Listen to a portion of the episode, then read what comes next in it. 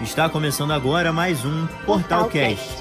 Um podcast produzido por alunos integrantes do portal de jornalismo da SPM Rio. Sejam bem-vindos a mais um Portalcast. Eu sou João Pedro Camero. E eu sou Isabel Tavares. E hoje iremos falar sobre o consumismo durante a quarentena. Implementado em março deste ano devido à pandemia do novo coronavírus, o isolamento social ressignificou hábitos e rotinas. Uma dessas mudanças foi no consumo, que passou a ter como principal meio o online.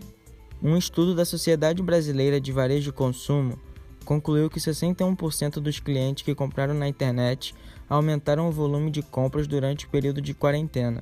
No entanto, não foram só os compradores que passaram por adaptações. Os comerciantes também tiveram que criar novas estratégias para estimular as vendas. Para falar sobre as medidas que as empresas tomaram para reduzir o impacto da pandemia, o portal conversou com Letícia Franco, gerente de Trade Marketing da Reserva. Bom, acho que a principal medida que foi tomada durante esse momento pandêmico foi imediatamente após o fechamento né, da loja, nós criamos um comitê com responsáveis de cada um dos nossos canais, é, numa reunião diária, super importante, na qual nós olhávamos o que havia acontecido no dia anterior e o que estava é, sendo preparado para que o dia seguinte fosse melhor. Então, todos os líderes de é, vendas online, atacado, franquia, varejo é, e todos os heads da companhia estavam dentro, dentro deste fórum. E ali nós trocávamos muito sobre essa estratégia. Trouxemos também o time de voz de marca, que nos amparava com campanhas relâmpago. Então, muito do que nós vimos que precisava ser feito foi através desses encontros. Diante desse momento, as empresas tiveram que voltar suas atenções completamente para o e-commerce, que faturou 56,8% a mais em 2020 se comparado ao ano passado, de acordo com a pesquisa feita pelo Movimento Compre e Confie e a Associação Brasileira de Mercado Eletrônico. A gerente de Trade Marketing da Reserva conta as estratégias traçadas pela empresa. É, outra ação muito importante foi nós voltamos todo o esforço do time de lojas diretamente para o online. Então, eles já trabalhavam na, através de um, um sistema de CRM que nós desenvolvemos internamente, entrando em contato com os clientes fazendo toda a ponte do pós-atendimento, né? É, entendendo como é que foi a compra, se estava tudo certo, para que a gente pudesse ouvir o cliente.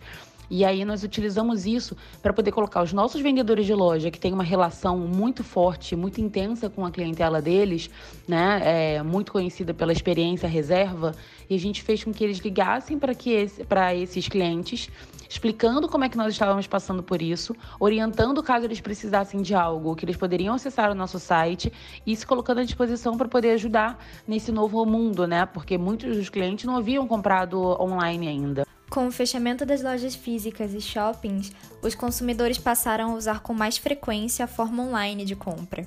Dessa maneira, o portal ouviu a opinião de pessoas que mudaram seu jeito de consumir durante a pandemia. Bom, eu não comprei online durante a pandemia porque às vezes eu precisava com urgência e ia chegar tipo em 10 dias úteis ou na loja presencial estava mais barato.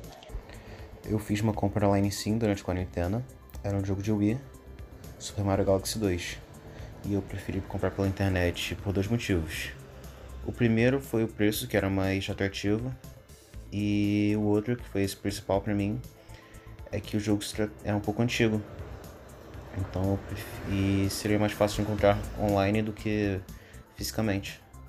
Eu não compro roupa porque eu não consigo experimentar e se vier um tamanho que não fique bom, eu vou ter que ter um trabalhão para conseguir trocar. Eu não tenho costume de comprar coisa online, mas às vezes que eu comprei foi apenas se eu confiava bem, se eu tinha uma confiança maneira, se a empresa é conhecida e essas coisas. Eu comecei a comprar bastante, tipo, achei que foi tranquilo. É, geralmente nas lojas online tem medida, tem tudo direitinho, então acho que ficou tranquilo para mim é, seja com roupa, seja com equipamento de, de luta, seja com é, coisa de maquiagem, qualquer coisa, sabe?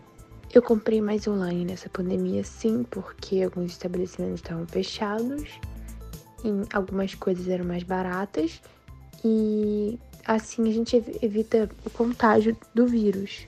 Muitos compraram ou passaram a comprar online por necessidade ou por receio de contrair a Covid-19 ao se arriscarem em lojas físicas. No entanto, isso pode causar o aumento de compras exageradas e desnecessárias, podendo se tornar até mesmo um vício.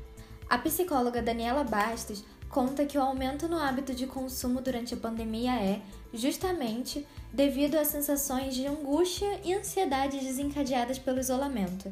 Por isso, ela explica mais sobre os motivos que podem levar ao consumo excessivo. O ato de comprar acaba sendo equivalente a uma descarga dessa ansiedade, dessa angústia, desses sentimentos ruins. Então, ele está relacionado sim a um comportamento de ansiedade por parte do sujeito. Não só né, associado à ansiedade, mas por vezes também associado a outras condições psicológicas, como o transtorno obsessivo compulsivo, como a depressão, enfim. A psicóloga também coloca em evidência as consequências que compras em excesso podem trazer, principalmente para pessoas que já sofrem de alguma questão psicológica. Mas as consequências elas podem ser variadas, desde essa ansiedade até a conflitos né, que vão surgindo ali nos meios relacionais dessa, dessa pessoa, é, pela família, amigos, enfim, estarem percebendo que tem alguma coisa que está em excesso, que está ficando demais. E às vezes essas pessoas né, vão chegam para falar, para conversar, e, e quem está comprando às vezes nem consegue ter a, a consciência de que tem algo em excesso fora problemas financeiros que podem ser desencadeados, né?